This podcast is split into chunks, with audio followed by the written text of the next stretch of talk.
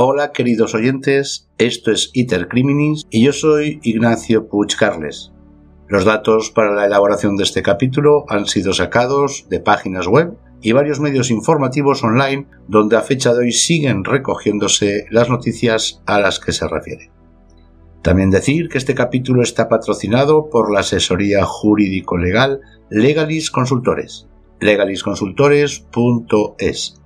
Adapta tu negocio, empresa, página web a la legalidad. Deja que Legalis Consultores se ocupe de todos tus asuntos jurídicos y dedica tu tiempo a tu propio negocio. Legalis Consultores, servicio en toda España. José Bretón, el asesino que se creía Jack Nicholson. El sábado 8 de octubre del año 2011, en una quinta familiar llamada Las Quemadillas, en las afueras de la ciudad española de Córdoba, alrededor de las 5 de la tarde, José Bretón cometió el delito más abominable que pueda llevar a cabo un ser humano. Mató a sus dos hijos, Ruth de seis años, y José, de dos. En su llamada a emergencias, a las 18.41, dijo llorando que los había perdido en el parque. La búsqueda, que comenzó con las autoridades pensando en un secuestro de un pederasta, terminó pocos días después en la finca de la familia Bretón. En un rincón de la propiedad, en medio de los naranjos, se veían los restos de lo que parecía haber sido una enorme hoguera. Controlador maniático y obsesivo. José Bretón nació en Córdoba, España, en 1973, en una familia de clase media. Estudió en un colegio religioso y más tarde se enroló en el ejército. Hasta ahí era un chico, pues como todos. En 1994 fue destinado a Bosnia y la experiencia aquí fue pésima. Y eso lo llevó a dejar el ejército. Unos meses más tarde conoció a Ruth Ortiz, quien estudiaba veterinaria. En el año 2002 se casaron y se trasladaron a Almería, primero y después a Huelva.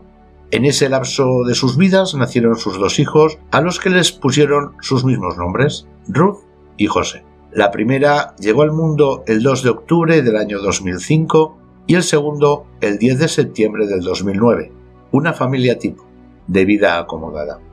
Si bien José tenía un coeficiente intelectual privilegiado, lo cierto es que su psiquis hacía agua por los cuatro costados. Estaba obsesionado con el personaje de Jack Nicholson en la película de terror El Resplandor.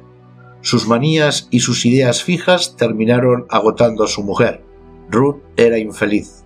Comenzó terapia y eso la ayudó a pensar que debía divorciarse. La mente de su marido parecía estar enferma. En su diario personal, José escribió, Tengo muchas manías, soy escrupuloso, me molesta todo, que se sorban los mocos, escuchar comer. También plasmó en esas páginas sus celos. Estaba convencido de que su mujer lo engañaba. Al mismo tiempo calculaba el costo económico de declarar una guerra matrimonial. Custodia total a la madre, fines de semana alternos, ortodoncia, gafas, clases de apoyo, coche mío, ajuar, gastos, inventario, bloquear cuentas, Ruth no existe, la locura puede escribirse. La pareja venía trastabillando. El 15 de septiembre de 2011, Ruth se decidió. Le pidió el divorcio. No fue capaz de intuir el infierno que esto desencadenaría. José Bretón terminó con ayuda psiquiátrica. Intentaron seguir con la pareja un poco más, pero la situación se tornó imposible. Desesperado ante el inminente abandono, José probó acercarse a su mujer por última vez. Los niños y tú sois mi familia y no quiero renunciar a vosotros. Démosles una vida ideal, poder pasear, llevarlos al colegio, viajar, llevarlos al médico, tanta repelencia te produzco? Ella no se dejó convencer. Planear la peor venganza. Ruth le dijo al psicólogo Francisco Márquez Pérez que sentía que había estado viviendo con un lobo con piel de cordero. Le reconoció al profesional que sufría continuo maltrato psíquico y describió a José como un machista, controlador, celoso y obsesivo. Ruth había perdido la autoestima, tenía trastornos de la alimentación y del sueño y fue diagnosticada con depresión. José, por su parte, no podía tolerar que Ruth deseara una vida lejos de él. Matarla no era para él castigo suficiente. Por eso ideó el peor de los flagelos. Ruth se arrepentiría para siempre y con toda su alma haberlo dejado. Como exmilitar, José se consideraba experto en estrategias. Su plan era asesinar a sus dos hijos y que sus cuerpos no aparecieran jamás. Eso sería lo que más haría sufrir a Ruth. La pena y la angustia se prolongarían en el tiempo. Lo calculó todo con precisión. ¿Cómo y dónde? Fue metódico. Me ha tocado perder a los niños. ¿Qué se le va a hacer? Le dijo su ex marido a Ruth Ortiz cuando aproximadamente sobre las cinco de la mañana del domingo 9 de octubre, el día después de los asesinatos, pudieron hablar. Le pidió un turno a su psiquiatra, quien lo había tratado años atrás. Fue a la consulta y consiguió que le recetara ansiolíticos y antidepresivos, Orfidal y Montivan. El 29 de septiembre compró los medicamentos. El 5 de octubre acopió leña y la llevó a la quinta. Necesitaría mucha para la gran hoguera que tenía pensada. Entre el 5 y el 6 del mismo mes de octubre compró una gran cantidad de combustible en la ciudad de Huelva y lo guardó en el baúl de su auto. El 6 de octubre por la mañana ensayó con sus sobrinos, los hijos de Catalina Bretón y José Ortega, mientras los llevaba al colegio. Los dejó un rato en la plaza, Quería pensar cómo podría ser creíble una desaparición de menores y cómo podían reaccionar ellos al verse solos.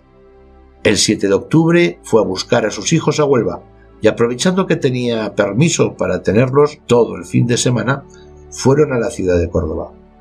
Primero visitaron a los abuelos paternos. Un poco después los llevó a la casa de su hermana Catalina. Los dejó jugando con sus primos. Los chicos estaban muy felices, mientras él aprovechó y condujo hasta la quinta familiar. Tenía que preparar el escenario y la pila funeraria. Descargó, escondido, el combustible y organizó la leña en el lugar escogido. Luego regresó a la ciudad y le propuso a sus dos hermanos, Catalina y Rafael Bretón, ir al día siguiente con sus respectivos hijos a un parque infantil llamado La Ciudad de los Niños. Dejó la divertida idea en el aire, sin concretar.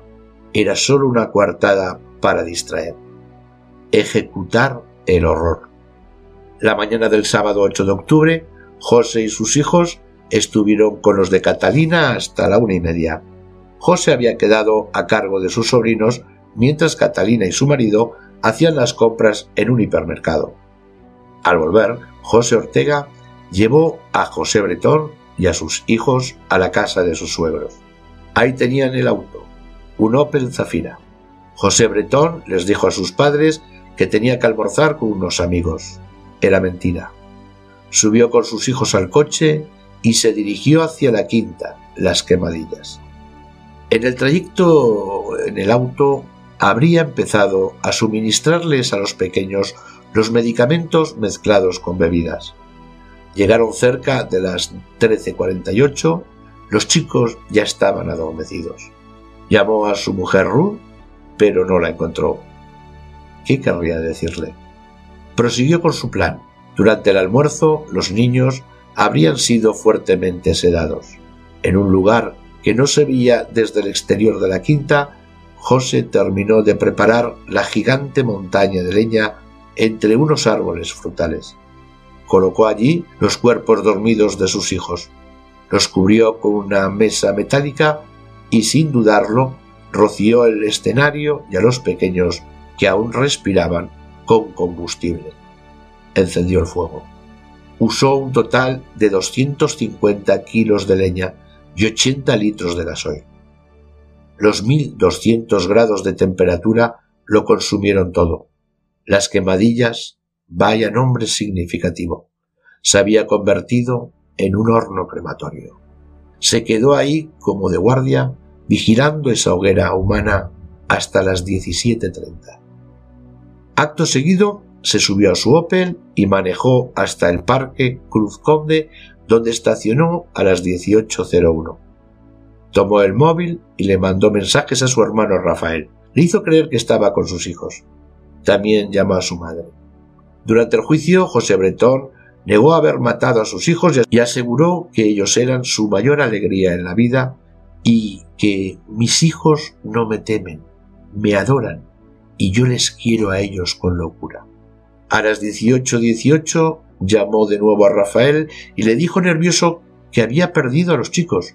Su hermano y su cuñado fueron inmediatamente hasta el lugar para ayudarlo a buscar a los menores. A las 18.41 José llamó al 112 para denunciar oficialmente la desaparición de los pequeños Ruth y José. Contó que estaban en el parque, que él se distrajo por unos momentos y que cuando levantó la vista ellos ya no estaban en las hamacas. Su voz sonaba quebrada, pero no transmitía emociones, y la desesperación de ese padre parecía fingida. Precisamente eso es lo que recordarían durante el juicio los que recibieron la llamada. A las 20:43, José fue con sus familiares a la comisaría de la Policía Nacional de Córdoba. No pasó demasiado tiempo hasta que las autoridades dieron con las cámaras de seguridad de las rutas que había tomado José Bretón el sábado 8. En las imágenes se veía perfectamente que sus hijos no estaban en el auto mientras él conducía hacia los jardines de Cruzcon. En otros registros eh, fílmicos se lo veía traspasando la reja del parque, pero solo. Había mentido. Ruth Ortiz se enteró de lo ocurrido por su hermano. Su abogada le aconsejó que denunciara esa misma noche las vejaciones y presiones que venía padeciendo durante el proceso de divorcio. Los medios de prensa y los investigadores pararon sus antenas focalizaron su mirada en el padre de los chicos. Cerca de las cinco de la mañana del domingo 9 de octubre, Ruth logró hablar con José Bretón, quien le dijo fríamente Me ha tocado perder a los niños. ¿Qué se les va a hacer? Ella recordó enseguida aquella vez que lo había escuchado prometer que no se iría de este mundo sin matar a nadie. Se dio cuenta de que jamás volvería a ver a sus hijos había convivido con un psicópata. Once peritos y un dictamen. En la primera requisa en la finca familiar, los peritos descubrieron los restos de una hoguera. Entre las cenizas ennegrecidas hallaron lo que parecía ser pequeños huesos. Los primeros análisis concluyeron que eran restos de animales, de roedores y de un perro. Una negligencia de la antropóloga forense de la policía científica Josefina Lamas. Mientras esto sucedía, las contradicciones de José Bretón, sumadas a las imágenes de las cámaras obtenidas, condujeron a su detención. Los primeros exámenes psicológicos no delataron problemas mentales en el detenido.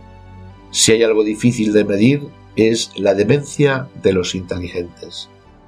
Seis meses después de la desaparición de los chicos, los testimonios recabados desnudaron la verdad. José Bretón buscaba una cruel venganza por el divorcio propuesto por Ruth Ortiz. La madre pidió una nueva pericia sobre los restos hallados en la hoguera. El antropólogo Francisco Echevarría examinó las muestras recolectadas y descubrió pequeñísimos fragmentos óseos humanos. Un tercer análisis del experto, José María Bermúdez de Castro, el día 27 de agosto del 2012, lo confirmó. Dos meses después, once antropólogos forenses de la Universidad Complutense de Madrid afirmaron que, aunque estaban muy deteriorados, los restos efectivamente eran humanos. Esas dos pequeñas vidas habían sido consumidas por las llamas.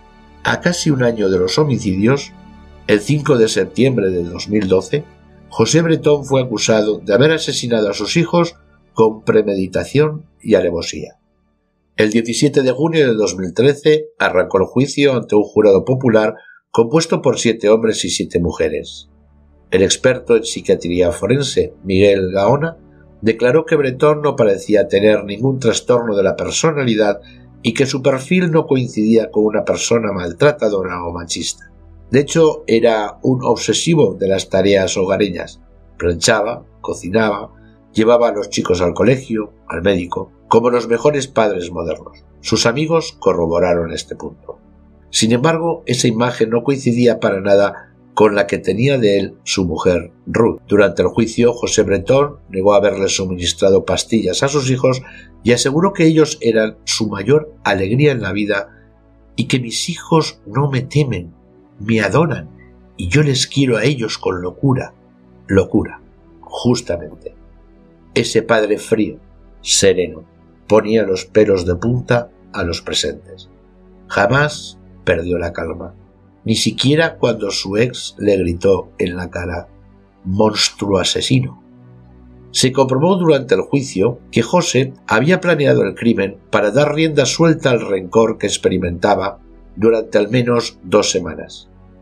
Declararon los trabajadores de la estación de servicio de Huelva, donde Bretón compró el combustible, también los vecinos de la quinta, que dijeron haber olido un desagradable aroma a quemado, los familiares de José Bretón se negaron a testimoniar. El primo de Ruth, Juan David López, sostuvo en su declaración que en tres oportunidades José le había dado a entender que había matado a los niños. También le había asegurado que jamás los encontrarían, y le había reconocido que le hubiese gustado decir la verdad, pero que se había justificado alegando como se lo cuento a mi padre. José Bretón tomó la palabra en la última audiencia del juicio para declararse inocente de los hechos. La fiscal señaló que había demasiadas pruebas de que él había asesinado de la forma más cruel posible a los niños para luego deshacerse de sus cuerpos con el fuego. El 22 de julio de 2013 fue condenado por unanimidad a 40 años de cárcel. En marzo de 2015 rebajaron su condena a 25. Y eso fue posible porque todavía no se había reformado el Código Penal que permitía la prisión permanente revisar. José Bretón podrá salir de la prisión Herrera de la Mancha en el año 2036. Tendrá 65 años. La verdad es triste y no tiene remedio. En sus primeros tiempos en la cárcel intentó seguir manipulando la realidad, envió cartas a los medios periodísticos asegurando que había gente que se había comunicado con él para decirle que sabía dónde estaban sus hijos. También inventó que la pequeña Ruth le había escrito a su abuela materna una carta donde decía Las personas que nos cuidan quieren hablar con papá. Por favor, abuela, dejad que papá salga. A Ruth solo escuchar su nombre le eriza la piel su ex le sigue provocando temor. En 2015, ella le declaró al medio El Periódico No hay mayor maltrato psicológico que te puedan infligir que asesinar a tus propios hijos, porque la muerte de tus hijos te la llevas a la tumba y dura para siempre. Y aclaró también que la pena de 25 años le parecía injusta. Su madre, mientras viva, puede ir a verlo a la cárcel, pero yo a mis hijos no los puedo volver a ver. Los años que esté en prisión pueden estar alimentando su venganza. No debería salir libre. He deseado su muerte y desde luego no habría cosa en este mundo que me aliviara más que saber que ha muerto. El odio se queda corto para lo que siento. El mejor homenaje para mis hijos son mis ganas de seguir luchando para hacer todo lo posible por evitar asesinatos como los de ellos, no callar lo que pasó para que nunca se olvide y no se vuelva a repetir. El 17 de octubre de 2017, Ruth Ortiz consiguió la anulación de su matrimonio religioso con José Bretón. Los psiquiatras que lo estudiaron en profundidad llegaron a la conclusión de que es un psicópata completo, narcisista, autoritario, rencoroso, acaparador, celoso, controlador, obsesivo, agresivo, con cero empatía y ninguna capacidad para perdonar o tolerar nada. Sus quejas y manías continuaron tras las rejas. Enfermo por la limpieza, debió ser trasladado varias veces de cárcel. Tiene por costumbre usar tapones en los oídos para no escuchar cómo comen los demás presos. No soporta el ruido. Usa tres rollos de papel higiénico por semana y no toca nada si antes no lo limpia a conciencia. En octubre de 2016, cuando se cumplía el quinto aniversario de los crímenes, José Bretón se abrió el cuello con una navaja de afeitar. Lo salvaron. No era la primera vez que lo intentaba, ya era la tercera, y él seguía sosteniendo su inocencia. En marzo de 2017, la familia Bretón puso en venta el escenario del crimen, la enorme quinta de una hectárea y sus naranjos. Pedían 180.000 euros. En el año 2019 un amigo de la familia compró una parte y posteriormente lograron vender las dos casas que estaban ya muy deterioradas. La única que lo visita todavía es su madre Antonia. Es un preso con buena conducta que trabaja en la prisión como ordenanza y en la enfermería y cobra 90 euros al mes. Hablar al fin. Luego de cumplir un cuarto de la condena, los presos suelen tener posibilidades de solicitar permisos para salir de prisión. Pero es una condición que hayan reconocido el delito y muestren arrepentimiento. Por eso, algunos creen que el reconocimiento del crimen que hizo por primera vez José Bretón el pasado mes de septiembre de 2021 es solo una artimaña y que no se ha arrepentido verdaderamente. Solo querría acceder a esos permisos de salida. A diez años del crimen, José Bretón habló. El que tuvo la primicia y lo contó fue el periodista Pedro Simón del diario El Mundo. Todo ocurrió entre el 12 de mayo y el 31 de julio del 2021 en la cárcel de Herrera de la Mancha, donde está alojado. Trece presos por horribles crímenes y varios psicólogos, sentados en círculo, participaron en diez sesiones de terapia. Fue así que José Bretón confesó. En la primera sesión se presentó diciendo Hola, me llamo José Bretón y estoy aquí por haber asesinado a mis hijos, a mi José y a mi Ruth. Luego agregó Estuve quince días planeándolo todo porque quería hacerle daño a ella. Tranquilos, que los niños no sufrieron. Yo jamás les haría daño. Lo que yo hice es lo peor que puede hacer un ser humano. En esto último no mienten. Hasta aquí el capítulo de hoy. Espero que os haya gustado y también que me sigáis en las distintas plataformas de podcast. Spotify, Evox, Google Podcast. Con este capítulo nos despedimos hasta el próximo, que será el último capítulo de la primera temporada de Intercriminis. Un cordial saludo y hasta muy pronto.